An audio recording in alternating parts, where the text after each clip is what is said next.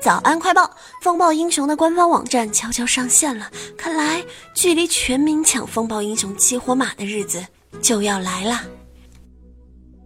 说到亡灵，我们往往想到的是那把双之哀伤，那个冰封王座，还有那位弑父屠城的白发君王。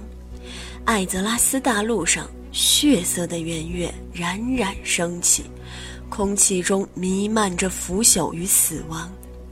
夜空中，冰霜巨龙闪动着破碎的翅膀，巫妖们用死亡凋零侵袭了原本鲜活的土壤，把它们化作一片寂静冷清的牧场。看，看，看，看，看，瞧我那个食尸鬼怎么跑进来了？快把他给我赶出去！自古游戏世界操，每日一听长姿势，欢迎收听今天的早安游戏圈，我是主播环小英。众所周知呢，每只亡灵生物都有成为巫妖王的梦想。当然了，在现实生活中呢，他们往往只是被迫的不断的砍伐树木，站也站不直，话也说不出的食尸鬼。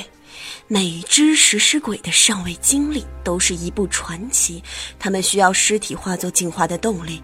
传说只要一百具尸体，他们就能成为皮糙肉厚的憎恶，摆脱在天灾军团中炮灰的身份，成为一名光荣的肉盾。我们该干什么？食尸鬼的数量如此之多，竞争激烈无比。于是，很多智商五十、在同类中出类拔萃的食尸鬼会选择另外一条道路：卧底人族，盗窃尸体，为进化打下坚实的基础。巴基斯坦的穆罕默德兄弟就是这样的食尸鬼。二零一一年的时候，这对难兄难弟就曾经因为盗窃一百多具尸体而入狱。近日，他们的邻居因为难以忍耐隔壁的恶臭，对他们的住宅实施了突袭，结果发现了一个三岁男童的头颅。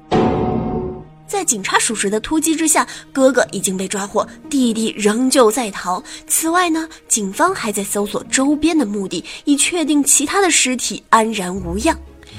唉。这是一段怎样悲惨的经历呀！试想一下，三年前这对饱经苦难的食尸鬼兄弟混进了人族，希望通过偷吃尸体来完成自身的进化，改变家族的社会地位，跻身军团的上层。可惜啊，就在弟弟快要完成一百具尸体的指标的时候，即将成为一名伟大的憎恶之时，警察叔叔无情地阻止了他们的行为。哥俩在监狱中度过了两年索然无味的时光。从开始的抱头痛哭到后来的坚定信念，他们从未放弃过梦想。他们就是出彩的食尸鬼，他们就是出彩的不死族。终于，兄弟俩卧薪尝胆走出了监狱，重新回到了墓地旁边。哥哥卧底为公墓的看守，为弟弟偷了一具尸体，虽然小，却也是难得的美味。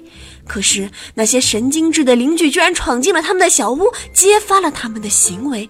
忙碌了一个晚上的哥哥精疲力尽，锒铛入狱，而弟弟却趁人不注意夺门而出，躲过了警方的搜捕。亡命天涯又如何？